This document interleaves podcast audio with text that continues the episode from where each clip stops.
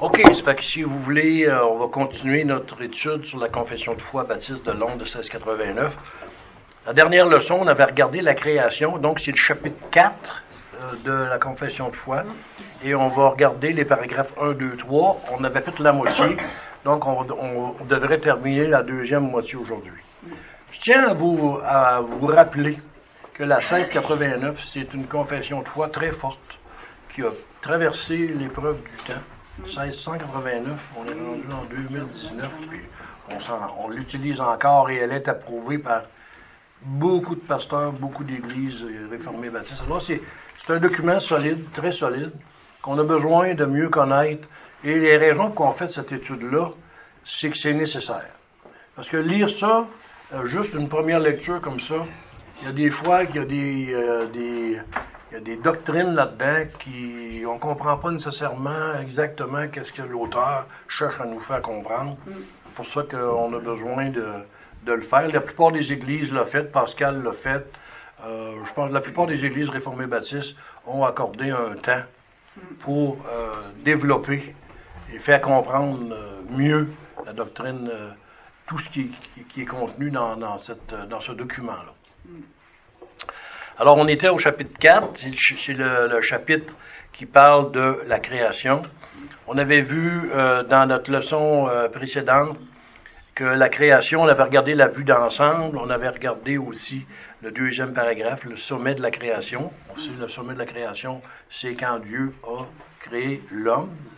Alors, c'était comme... Euh, alors, une compréhension orthodoxe. Quand on dit orthodoxe, on ne parle pas de la religion orthodoxe, on parle. Orthodoxe, ça veut dire ortho, ça veut dire droit, dox, ça veut dire euh, gloire. Autrement dit, ça veut dire que quand on parle d'une doctrine orthodoxe, on parle d'une doctrine qui correspond à ce qui est enseigné dans la Bible. Orthodoxe, quand on dit euh, une compréhension orthodoxe de ce chapitre sur la création, est d'une très grande importance pour plusieurs raisons. Parce que aujourd'hui, beaucoup de chrétiens, alors on sait la, théo la théorie de l'évolution qui, qui, est partie au début du, fin du, du, 19e puis tout le 20e et encore aujourd'hui, encore plus que jamais. Et beaucoup de chrétiens sont troublés par ça. Je me souviens de quelqu'un, dans le temps j'étais à Rwanda, quelqu'un, une femme m'appelle, puis euh, elle était au début de sa vie chrétienne, puis elle était troublée dit vous enseigner que Dieu a créé euh, le, tout l'univers en six jours. Euh, puis là, elle dit euh, nos enfants vont à l'école, puis c'est pas ça qu'ils se font enseigner à l'école. Elle était toute mêlée, comme on peut dire. C'est extrêmement important si quelqu'un a un. Moi, j'appelle ça une bataille, là, en dedans de toi, où tu te demandes euh, c'est qui qui a raison? Les, scien les, scientifiques, ça je le mets toujours en, vraiment entre guillemets, parce qu'il y a beaucoup de choses qui disent scientifiques qui ne le sont pas du tout. C'est vraiment plus une croyance. Ils partent avec un présupposé, avec, un, avec une, doctrine que eux, la doctrine, ils partent avec l'idée avec Dieu n'existe pas. Et à quelque part, ils développent toutes leurs affaires à partir de ça. Nous, on part avec le présupposé que Dieu existe, pas tout à fait la même affaire. Et c'est important que notre esprit soit bien euh, ancré dans la vérité de la création. Création six jours, c'est pas des millions d'années. Euh, et comme je vous ai déjà dit, je tiens à le répéter parce que je sais que pour certains, ça devient des problèmes. Pour moi, ça fait longtemps que c'est réglé. Mais je veux dire, euh, il existe des sites web en français en anglais, il y en a une tonne. Vous seriez même pas capable de tout lire que ce qui existe. C'est des personnes qui sont compétentes en sciences. Dans toutes les sciences, chimie, physique, biologie, paléontologie, euh, némite, comme il dit.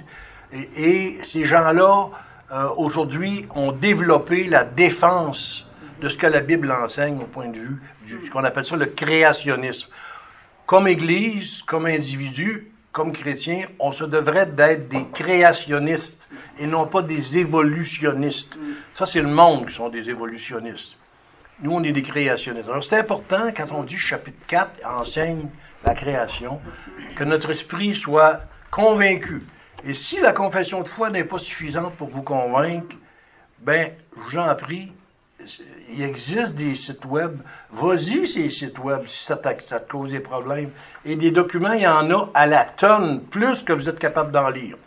Alors, c'est pas que les chrétiens savent pas répondre aux arguments des, des, évolutionnistes.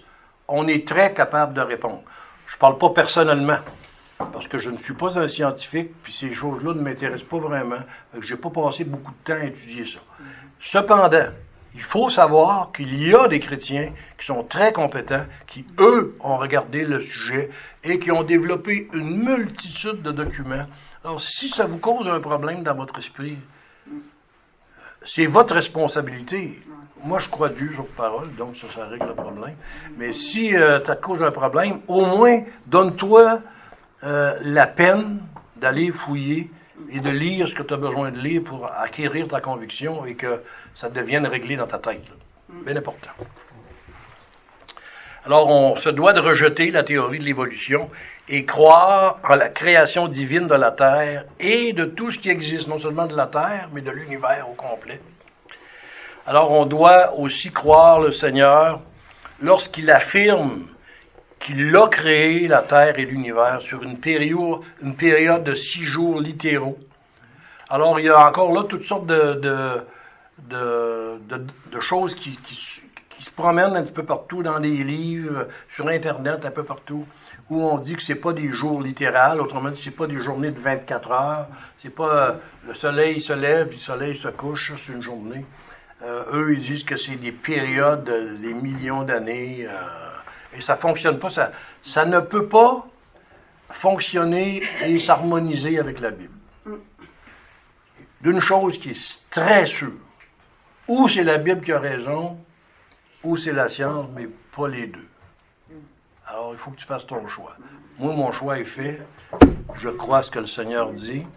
Et ce qu'on prétend être scientifique, souvent, c'est plus des présuppositions que tu pars, que Dieu n'existe pas.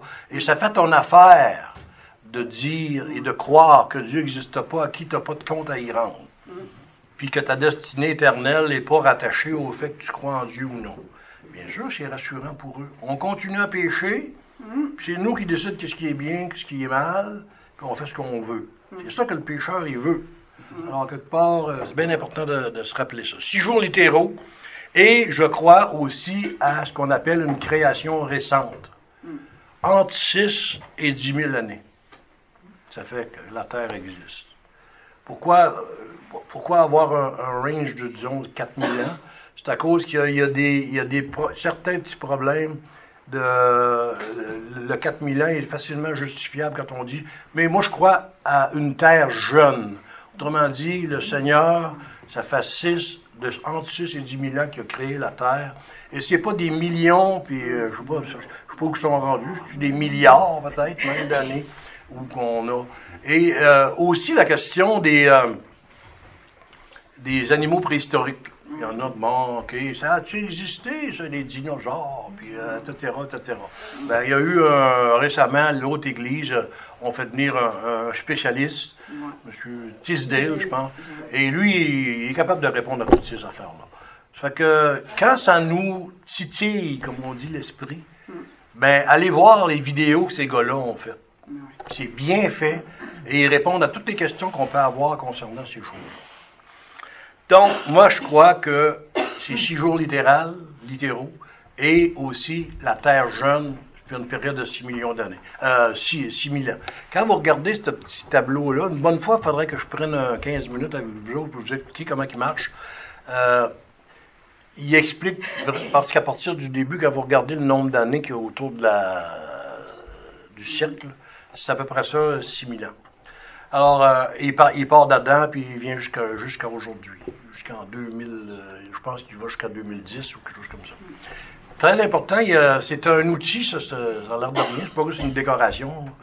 Mais quand on sait comment s'en servir, euh, il y a des choses là-dedans qui peuvent nous éviter des heures et des heures de recherche. Disons que tu dis, fait combien de temps que la Terre a été créée quand Abraham est arrivé? Tu vas sur cette carte-là, tu vas le trouver comme ça. si tu es obligé d'aller fouiller ça dans les livres de théologie, puis dans les commentaires, tu vas chercher longtemps. Alors, c'est un outil extraordinaire, mais c'est parce que je n'ai pas pris la peine de vous l'expliquer, mais un jour, on, on prendra un 15 minutes un dimanche matin, puis vous allez voir qu'après ça, vous avez plein de choses que vous allez pouvoir euh, regarder à travers ça. Mais ça, c'est vraiment un, tableau qui croit à la Terre jeune. On croit que Dieu, ça fait 6000 ans que la Terre est créée, puis... Euh, alors qu'on... C'est important parce qu'aujourd'hui, de plus en plus de monde sont troublés par ces questions-là.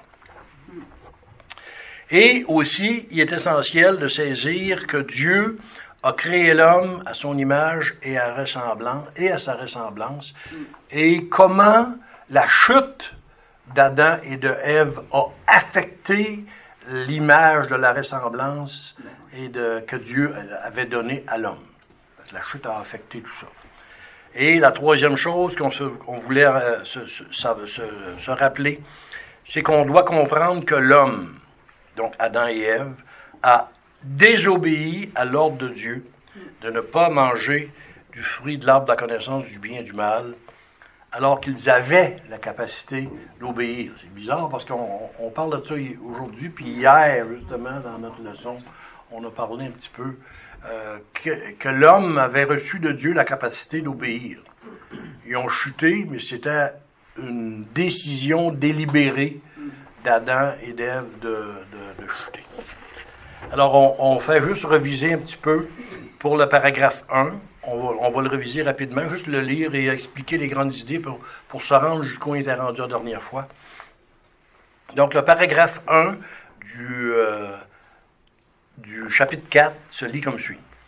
Au commencement, il a plu à Dieu, Père, Fils et Saint-Esprit, pour la manifestation de sa gloire et de son éternelle puissance, de sa sagesse et de sa bonté, de créer ou de faire en six jours, et ici on ne parle pas du jour euh, symbolique en faire des milliers ou des millions d'années, en six jours vraiment, la compréhension de cette époque-là, c'était ça, puis c'est encore ça aujourd'hui, en six jours. Il a euh, de créer ou de faire en six jours le monde et tout ce qui s'y trouve, choses visibles et invisible, et tout était très bon. Quand on parle de choses visibles, on parle de la Terre, on parle des étoiles, des planètes, tout ça, mais on parle aussi de la création des anges. Les anges, moi, je n'ai jamais vu. Mais c'est pas à cause que je n'ai jamais vu que je crois pas que Dieu les a créés. Donc, il les a créés eux aussi. Donc, euh, le temps ou l'époque de la création, ça nous dit au commencement. Quand on regarde la théorie de l'évolution, euh, eux autres, leur commencement, c'est drôle. C'est une, une explosion. Mais là, quand tu leur demandes, qui qui a fait exploser ça? Là, là, ils ont un problème. Mais ils partent à partir de l'explosion. Nous, c'est bien simple. Le premier mot, le premier verset, j'avais déjà dit ça quand j'avais fait de Genèse 1. Le premier verset de Genèse nous dit défait les grandes philosophies du monde, l'athéisme, le polythéisme, euh, et, euh, et, plein de choses. Juste un verset défait toutes les choses euh, qui viennent du monde. Donc, au commencement, Dieu créa les cieux et la terre.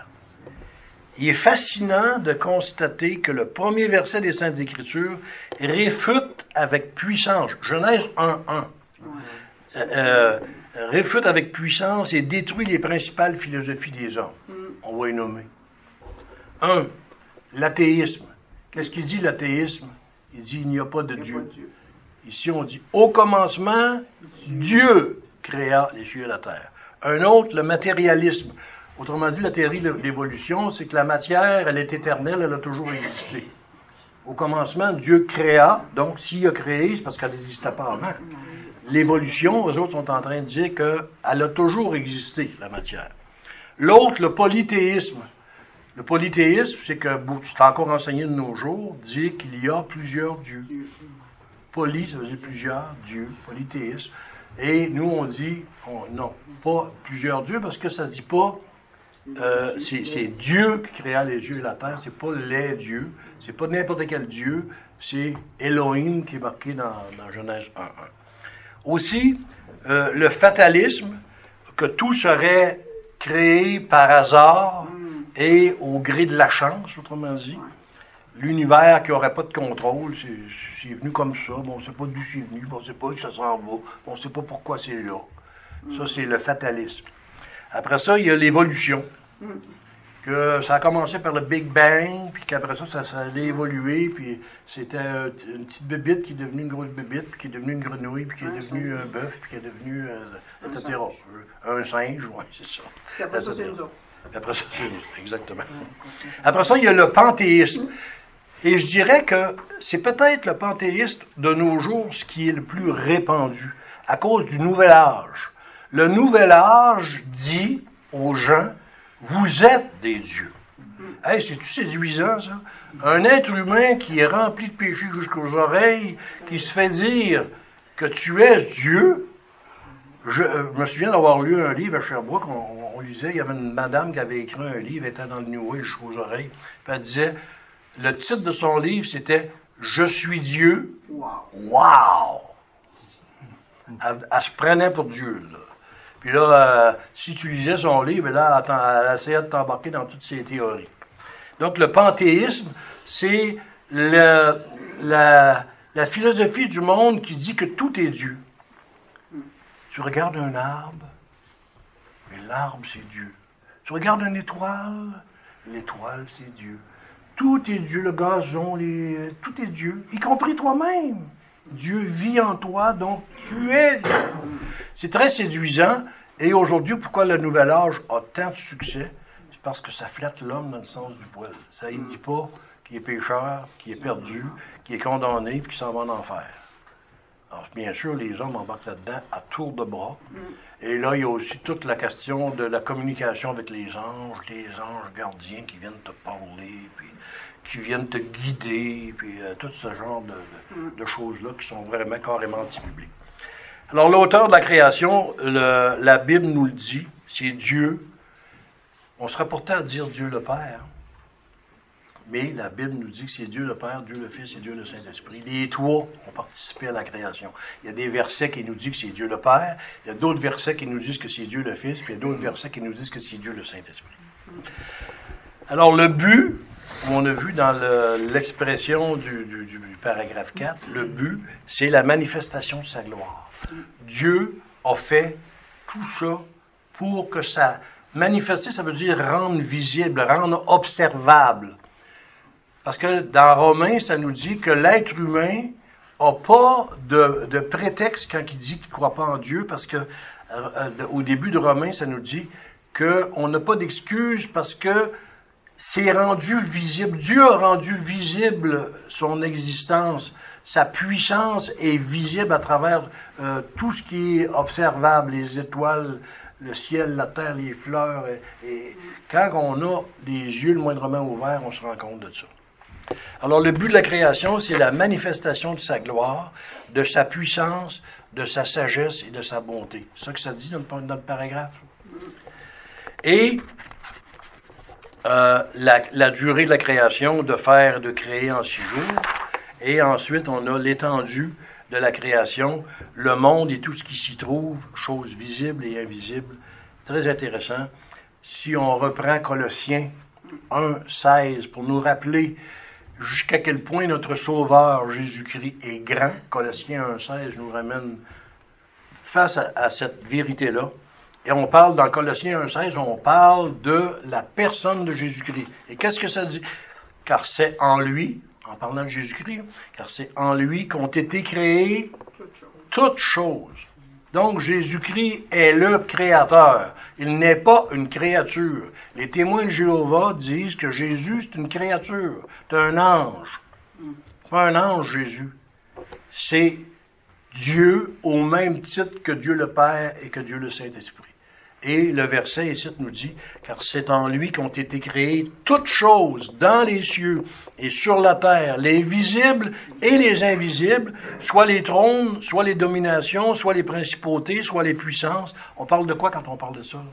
On parle des anges. Autrement dit, il est en train de dire que Dieu a créé, non, Jésus a créé non seulement tout ce qui est visible, mais il a créé aussi ce qui est invisible, les anges. Quand on parle de, de trône, de domination, de principauté, de puissance, on parle de création des anges. Et regardez comment que le verset se termine. Tout a été créé par lui et pour lui. Donc le but final de la création, c'est vraiment la gloire de Dieu et aussi la gloire de Christ. Parce que si tout a été créé par lui et pour lui, donc toute la création a été créée pour manifester la gloire de Jésus-Christ. Hier, je trouvais ça intéressant, il y en a un qui m'a fait une observation qui comprenait de plus en plus la grandeur du Seigneur Jésus-Christ, qu'il était Dieu euh, sur le même, au même pied que, Dieu le Père et le même pied que Dieu le Saint-Esprit, et qu'il avait quitté le ciel pour venir s'incarner dans une chair d'homme, mais c'est lui notre, notre Sauveur, Jésus-Christ. C'est important de réaliser ça un moment donné. Et le verset Genèse 1, 31 nous rappelle que quand Dieu a créé les choses, tout était parfait. Tout était bien, bien créé. Genèse 1, 31. Et Dieu vit tout ce qu'il avait fait. Donc, comprenant les choses visibles les choses invisibles. Et voici, c'était très bon. Il ne dit pas, voici, c'était bon. Dieu a observé ce qu'il a fait, puis il a dit, voici, tout était très bon. Et il y eut un soir, il y eut un matin, ce fut le sixième jour. On ne rentrera pas dans, dans, l'explication du eut un soir, il y eut un matin, parce que euh, les, évolutionnistes expliquent ça avec des périodes de millions d'années, des affaires de même. En tout cas, nous, on croit à la Bible, une période de 24 heures. Il y eut un soir, il y eut un matin. Ça a-tu l'air d'une journée de 24 heures? Ça? Ben oui. Selon moi, pas mal. Le deuxième paragraphe, c'était après avoir fait toutes les autres créatures, Dieu créa l'homme. Autrement dit, on est, on est la partie la plus noble de la création. Il a, comme, il commencé à différentes choses et à un il a créé l'homme en dernier. Donc, après avoir fait toutes les autres créatures, Dieu créa l'homme. Il les créa, mâles et femelles, avec des âmes raisonnables et immortels. Une autre chose intéressante, quand quelqu'un, vous évangélisez quelqu'un, puis dit Moi, crois pas en Dieu, quand on meurt, on s'en va dans le trou. Qu'est-ce que la Bible dit ici? Ton âme est raisonnable et immortelle. Ça veut dire que quand tu vas décéder, tu vas mourir physiquement, mais ton âme, elle, elle va continuer de vivre et elle va être dans un endroit ou dans l'autre, ou le ciel ou l'enfer, un des deux qui les rendait propres à cette vie avec Dieu pour laquelle il les avait créés. Ils ont été faits à l'image de Dieu, en connaissance, justice et vraie sainteté, ayant la loi de Dieu inscrite dans leur cœur et le pouvoir de l'accomplir.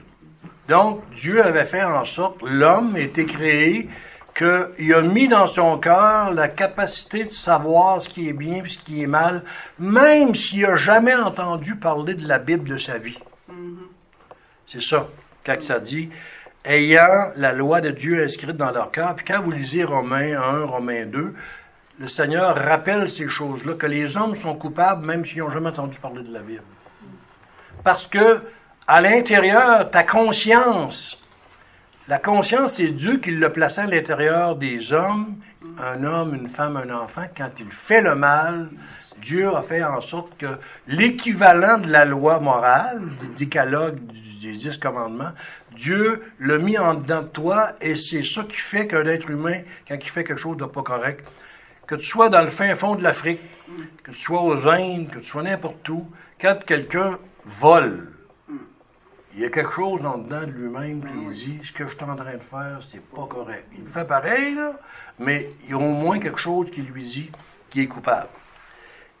Et ça dit qu'elle avait cette loi de Dieu-là qui était inscrite dans notre cœur. Et avant de chuter, on avait le pouvoir de l'accomplir. Autrement dit, on avait au moment de la création le pouvoir de ne pas pécher. On aurait pu garder notre amitié avec Dieu, notre communion avec Dieu. Mm. Et à partir du moment qu'on a chuté, ça, ça a été fini. Et euh, la, la, fin de la phrase dit, ils avaient, en parlant d'Adam et de Ève, cependant la possibilité de la transgresser, la loi de Dieu, puisqu'ils étaient laissés à la liberté de leur propre volonté qui était capable de changement. Donc, à quelque part, très important de réaliser que euh, le Seigneur veut qu'on sache que non seulement notre corps est mortel, mais que notre âme est immortelle, puis qu'avant la chute, on avait la capacité d'obéir à la loi. Et si on avait, si Adam et Ève avaient continué d'obéir, il n'y aurait jamais eu de problème sur la terre. On était rendu à peu près là. Quand on dit que Dieu avait fait l'image, euh, avait fait l'homme à son image et à sa, ressemblance, si je vous disais, euh, ça veut dire quoi ça? Que Dieu t'a fait à son image et à sa ressemblance. On va réviser un petit peu ce qu'on avait vu la dernière fois. En quoi consistait cette image et cette ressemblance que Dieu avait donnée aux hommes, les deux premiers, l'homme et le premier homme, première femme? Il y a cinq choses que ça consiste, mais probablement beaucoup plus que ça, parce qu'il y a eu beaucoup de choses qui ont été écrites sur ce sujet-là. Qu'est-ce que c'est la ressemblance au Père? La première observation, c'est comme son Créateur, qui est l'Esprit suprême et d'une intelligence infinie, il jouit lui aussi de la capacité de penser et de réfléchir. Mm-hmm. Autrement dit, à cause du fait que ressemblance, ça ne veut pas dire égalité. Ça veut dire qu'on ressemble à Dieu sur le point qu'on est capable de penser et de réfléchir. Cependant, cela demeure, notre capacité de penser et de réfléchir, c'est une ressemblance. Ce n'est pas une égalité. Parce que la capacité de Dieu de penser est, infinie dans ce que nous, euh, mais il y a une ressemblance quand même. Deuxième observation, comme Dieu, l'être humain a une nature morale, une capacité de distinguer entre le bien et le mal, même s'il n'a jamais ouvert la Bible de sa vie. Intéressant, ça. Hein? Dieu dit que celui qui n'a jamais entendu la Bible de sa vie, s'il meurt dans cet état-là, il est aussi coupable parce qu'il y avait plusieurs choses. Il y avait la création, dont, dont le Romain dit que ça rend la, ça, démontre la puissance de Dieu et, et tous ses attributs juste dans l'observation. Observe la création, comment c'est complexe, comment c'est beau, comment c'est harmonieux, tout ça. Et la deuxième chose qu'il avait pour lui montrer que Dieu existait, c'était sa conscience. Quelqu'un de n'importe quel pays qui n'a jamais entendu parler de Jésus, qui n'a jamais eu une Bible dans ses mains, qui n'a jamais entendu un sermon de sa vie, s'il décède dans cet état-là, il s'en va en enfer. Pourquoi? Parce qu'il savait que Dieu existait, puis il n'a pas agi comme si, comme pour l'adorer. Et non seulement il n'a pas fait ça, mais il savait qu'il faisait des choses bien ou mal, il les faisait pareil.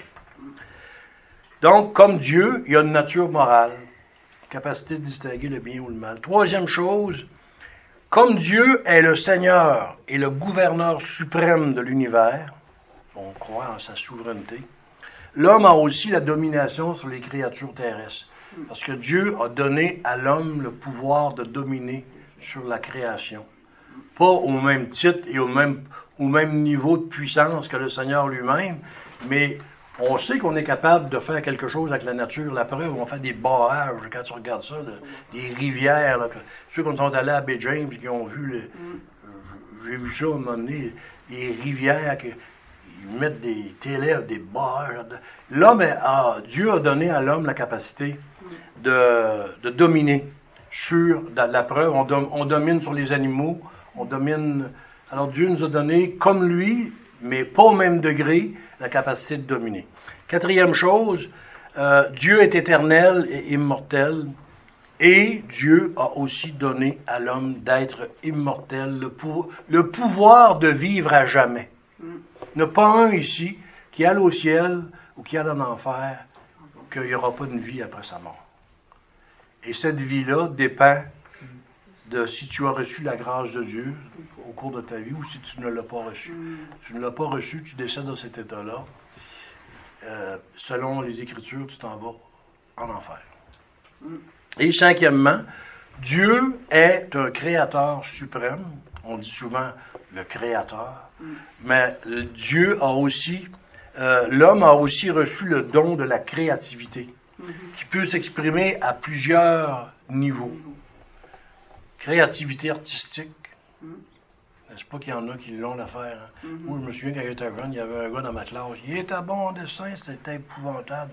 Euh, il était. euh, je moi, j'avais de la misère de faire une ligne, euh, une ligne, une ligne croche, une ligne droite. C'était vraiment pourri le dessin. Mais quand tu vois ça, c'est- Dieu qui lui avait donné cette oui. capacité-là. Il y avait ça. Il y en a d'autres que c'est la science. Ils deviennent des scientifiques euh, extraordinaires. Ils ont une- comme on dit, euh, des fois à l'école, on appelait ça des bolés. Il y en a qui c'est des gros bolés, puis ils comprennent plein de choses que nous, on ne comprend pas. Après ça, il y en a qui c'est le domaine littéraire, il y en a d'autres c'est le domaine stratégique, culinaire euh, et militaire. Autrement dit, Dieu est créateur et il a donné à sa créature la capacité d'avoir une certaine euh, créativité. Donc, c'est sur ces cinq points-là qu'on peut dire de quelle façon on ressemble au Père. Donc, il y avait la, la possibilité de transgresser. Ils étaient laissés à leur propre volonté, capables de changement. Et qu'est-ce qu'ils ont fait? Ils ont chuté. Et en chutant, ben, ça a fait que tous ceux qui naîtraient après eux naissaient pécheurs, euh, naissaient avec la nature pécheresse en eux-mêmes. Quand un bébé vient au monde, il est déjà pécheur. Il n'est pas aussitôt sorti de sa mère, il est déjà pécheur. Puis euh, l'observez-les un petit peu dans un parc quand il y a un an ou deux. Vous allez vite vous rendre compte que s'il y a une petite bébelle, puis sont deux bébés, ils vont se taper dessus avec des pelles, puis ils sont prêts à s'entretuer pour avoir la bébelle. Alors le- déjà, le péché est rentré dans l'enfant euh, dès son plus bas âge. Et on était rendu là au troisième point. Donc, c'est euh, troisième point, c'était, euh, ça dit, en plus de la loi inscrite dans leur cœur. Autrement dit, la loi inscrite dans ton cœur, c'est à ta conscience. Ils ont reçu l'ordre de ne pas manger de l'arbre de connaissance du bien et du mal. Si t'as pas, si ça te tente, mange-en pas. là. Un ordre, c'était le créateur, le gouverneur de l'univers, avec ses, ses attributs euh, infinis qui commandaient à l'homme quelque chose. Tu peux manger n'importe quoi. Mais mange pas de ça parce que si tu manges ça, tu vas mourir. Et il lui avait dit, tu mourras certainement. Et on sait comment que le malin a procédé, a approché l'homme. Mais là, peut-être que Dieu essaie de vous cacher quelque chose, là. Euh, ben non, mais si tu manges ça, tu mourras pas. Puis là, on sait toutes que c'est les conséquences que cela a apporté, on a de la misère à dominer, à comprendre. Alors, tant qu'ils ont gardé ce commandement, ils ont été heureux en leur communion avec Dieu et ont dominé sur les créatures. Genèse 2, versets 16 et 17. Et l'Éternel Dieu commanda à l'homme en disant, Tu peux manger librement de tout arbre du jardin, mais quant à l'arbre de la connaissance du bien et du mal, tu n'en mangeras point, car au jour où tu en mangeras, certainement, tu mourras. Et là, c'est à quelle sorte de mort? On parle-tu juste de la mort physique ici? Non. On parle de trois sortes de morts. La première, la mort physique, on le sait, on va tous passer par là. Et ceux qui n'ont pas reçu la grâce de Dieu sont morts spirituellement. Et ceux qui décèdent dans un état où ils ne sont pas régénérés par le Saint-Esprit, eux, c'est la mort éternelle. Donc, à quelque part, ici, c'était quelque chose de grave quand Dieu dit, si tu manges du fruit de l'arbre, la connaissance du bien et du mal, tu mourras certainement. C'était la mort physique. Et à cause du fait que tu désobéis, tu nais pécheur. Tu nais déjà mort spirituellement. Comme ça dit dans Éphésiens, vous étiez morts dans vos, dans vos péchés, dans vos iniquités. Mort, ça veut dire qu'il n'y a pas de vie. On voit le monde autour de nous autres, là, quand on leur parle des évangiles. Là. Ils ont-tu l'air des gens morts? Pas physiquement. Pas physiquement. On les, ils ont l'air comme nous autres, ils nous parlent comme nous autres. Mais la Bible dit que spirituellement, sont morts, et c'est pas pour rien que dans Jean, chapitre 3, ça se dit il faut que vous naissiez d'en haut ou de nouveau, qui veut dire la même chose. Autrement dit, il faut que Dieu lui-même intervienne dans ta vie pour que te donner par euh, l'Esprit Saint, par lequel tu comprends ton degré de perdition, que tu t'en vas en enfer, que tu comprends que tu es un pécheur condamné, puis que tu comprends aussi qu'il existe qu'une seule solution pour te tirer de cette, de, de cette situation-là dans laquelle que tu es, et que c'est la personne de Jésus-Christ. Et c'est le Saint-Esprit qui permet ça par grâce. Vous, Genèse 1, verset 26 à 28, ça dit ici, Puis Dieu dit, faisons l'homme à notre image, selon notre, notre ressemblance. Pourquoi il dit notre Il dit pas selon ma ressemblance. Notre, c'est les trois personnes de la Trinité. Dieu le Père, Dieu le Fils, notre ressemblance. Trois personnes, trois personnes, une seule, un seul Dieu. C'est un peu difficile à saisir, aussi. Et qu'il domine, c'est ça qu'on a dit tantôt, si Dieu domine, il dit, il dit à l'homme, et qu'il domine sur les poissons de la mer, sur les oiseaux des cieux, sur le bétail, et sur toute la terre, et sur tous les reptiles qui rampent sur la terre. Et Dieu créa l'homme à son image, il le créa à l'image de Dieu, il les créa mâles et femelles, et Dieu les bénit, et Dieu leur dit, croissez et multipliez, remplissez la terre et l'assujettissez, et dominez sur les poissons de la mer, sur les, oiseaux des cieux, sur tout animal qui se meut sur la terre. Voyez-vous, Dieu les avait dit de se répandre sur la terre, et quand on regarde un petit peu plus loin dans la Genèse, qu'est-ce qu'ils ont fait? Nimrod lui a dit non, non, on arrête de se, répandre sur la terre, on se fait des villes, on élève des tours, on va aller adorer des monts euh, là-dedans. Et à quelque part, Dieu a détruit euh, leurs œuvres. Quand on parle d'un pivot, un pivot, euh, au sens figuré du terme, c'est une chose sur quoi tourne tout le reste. Donc, la désobéissance d'Adam et d'Ève à l'ordre de Dieu, c'est l'événement qui s'est produit dans le temps et dans l'espace qui a tout bouleversé et à partir duquel le péché s'est installé dans l'homme avec toutes les conséquences immédiates et futures. La mort physique, la mort spirituelle, la mort éternelle. Adam et Ève avaient reçu un ordre de Dieu, un commandement qui était positif, qui était clair.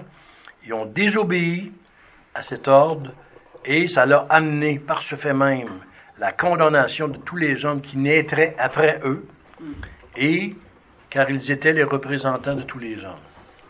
Cette très grave rébellion leur fit perdre leur sainte communion avec Dieu et introduisit la mort dans le monde. On se souvient, après qu'ils ont tombé, c'est quoi qu'ils ont fait? Ils sont cachés. Et là, ils avaient honte et ils, savaient qu'ils avaient fait pas correct, jusqu'à ce que Dieu les confronte et leur fasse prendre conscience que ce qu'il les avait dit, qui arriverait s'ils faisaient tel geste, ils l'ont fait, Dieu leur dit, maintenant, vous allez vivre avec les conséquences. Alors, l'homme, le péché a changé quelque chose dans le fait que l'homme ait été créé à l'image et à la ressemblance de Dieu.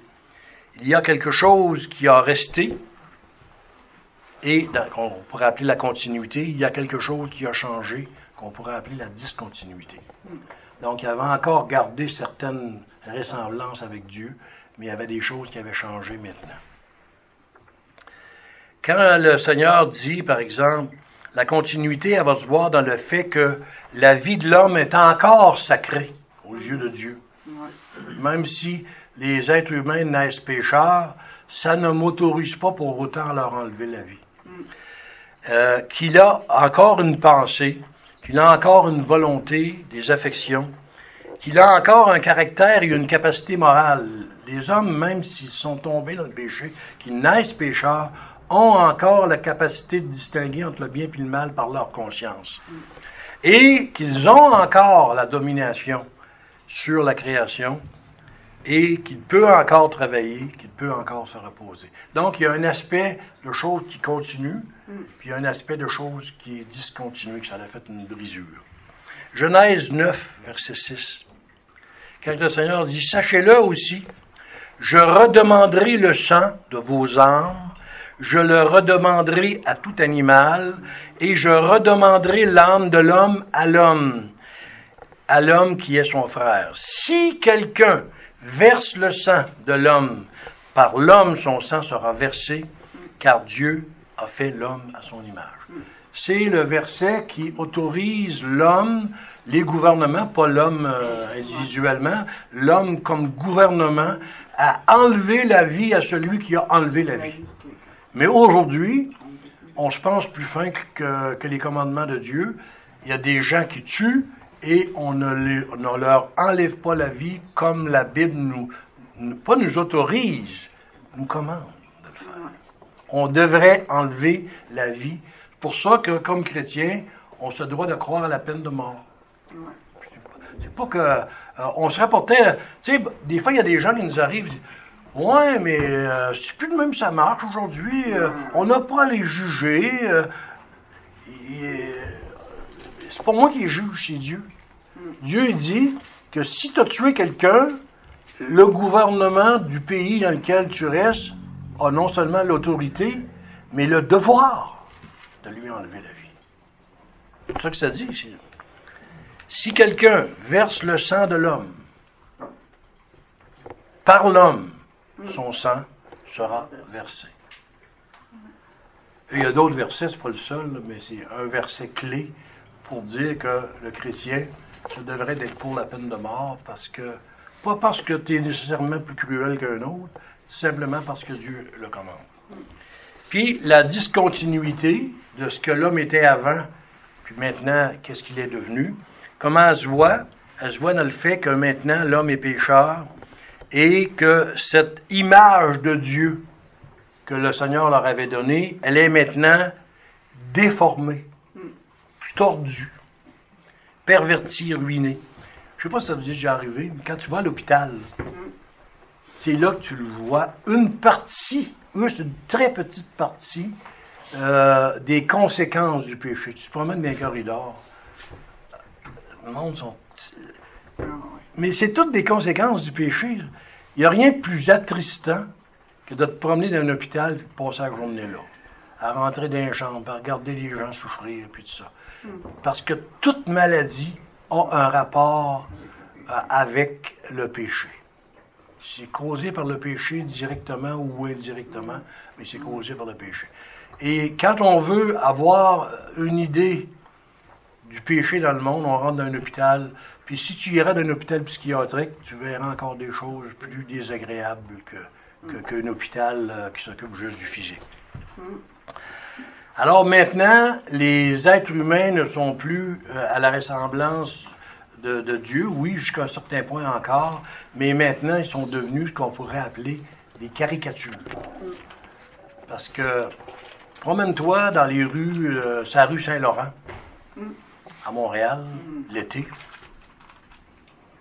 puis tu vas en voir des personnes qui sont dans un état de déchéance, là. Ça fait pitié à voir. Même l'hiver, euh, va- vas-y à Montréal, il y a des rues, l'hiver, le monde, dans les rues, ça dort dans des boîtes de carton. Euh, c'est quoi? C'est pas des manifestations du péché? Certains, pour certains, c'est d'a- d'avoir négligé leur propre corps. Pour d'autres, c'est des voir puis de même pas s'en préoccuper. Alors, l'image divine qui était parfaite au début a été dévastée, détruite et ruinée, ravagée, démolie. L'homme, dans son état de pécheur, est maintenant un mort vivant. Une représentation visible, mais déformée de Dieu. Ça dit dans Éphésiens 2, chapitre, verset 1 à 3. Et vous étiez morts dans vos fautes et dans vos péchés, dans lesquels vous avez marché autrefois, selon le train de ce monde, selon le prince de la puissance de l'air, de cet esprit qui agit maintenant dans les fils de la rébellion, parmi lesquels nous vivions, nous vivions tous autrefois, selon les convoitises de notre chair, accomplissant les désirs de la chair et de nos pensées, et nous étions par nature des enfants de colère, comme les autres. Ça veut dire qu'avant qu'on soit sauvés, on n'était pas mieux que les autres. On était, nous autres aussi, de la même catégorie. Et 1 Timothée, chapitre 5, verset 6. Or, celle qui est véritablement veuve et qui est demeurée seule, espère en Dieu et persévère nuit et jour dans les prières et dans les oraisons. Mais celle qui vit dans les plaisirs, elle est morte en vivant. De comprendre qu'une personne qui n'est pas régénérée, aux yeux de Dieu, elle est morte mais dans sa vie spirituelle. Sa vie spirituelle, c'est la mort. Trois applications qu'on fait à partir de cette brève étude du chapitre 4. La première, affirmons nos convictions basées sur les Saintes Écritures concernant la création du monde en six jours. N'ayons pas peur de dire ça. ne nous faisons pas d'accommodation avec ceux qui parlent d'évolution puis de millions d'années dans la création. Aujourd'hui, le problème avec les chrétiens, c'est que souvent on a peur de s'affirmer. Puis le problème, c'est qu'on a peur de se faire poser des questions auxquelles on ne sera pas capable de répondre. Mais dites-vous une chose, sachez que si vous, vous n'êtes pas capable de répondre aux questions qu'on va vous, poser des cols que vous ne serez pas capable de répondre, moi je sais que si quelqu'un m'approche du point de vue scientifique pour la création, je décoche tout de suite, parce que moi, je n'ai pas de compétences. Je ne commencerai pas à, faire du patinage artistique? Je suis mieux de dire, ben, regarde, je vais te donner deux sites web, en français, en anglais. S'il y a des questions, vas-y, tu vas, tu vas trouver tout ce que tu veux. Alors, donc, on rejette les six jours littéraux et on croit en une terre jeune de 6 000 à 10 000 années. On rejette catégoriquement l'évolution malgré les apparences scientifiques parce que en réalité, elle est plus basée sur la foi de la non-existence de Dieu que basée sur des arguments réellement scientifiques. Deuxième euh, application, notre âme, selon ce qu'on vient de voir, est immortelle. Le péché et la mort, avec tout son cortège de maladies, de douleurs et de malheurs, ont été introduits dans le monde par Satan et par la désobéissance de nos premiers parents. Donc, notre âme est immortelle, mais si on est comme on est aujourd'hui et que le monde autour de nous est comme il est aujourd'hui, c'est à cause de Satan et de la désobéissance de nos premiers parents. Et la troisième et dernière application, l'homme pécheur a conservé en partie l'image et la ressemblance avec Dieu, malgré sa chute, et ainsi il garde une certaine grande dignité. Ça, moi, je me souviens quand j'ai lu un livre récemment sur Christ, où on disait, sur l'homme, où on disait, quand tu rencontres un bum sur la rue Saint-Laurent, on est porté des fois à être méprisant. Mais il ne faut pas, parce qu'il faut toujours se rappeler que malgré son péché, malgré sa déchéance, malgré son apparence qui, fait pitié, qui des fois est à, à, humer la ronde, il est encore une créature de Dieu. Et qu'à ce titre-là, on se doit de le respecter. Cependant, il a gardé une certaine dignité, mais cependant, c'est une image déformée, ravagée et en partie détruite de Dieu. Il est devenu, qu'on pourrait appeler, une caricature de Dieu. On va terminer là-dessus. Que notre grand et glorieux Créateur soit béni, loué et adoré éternellement. Amen.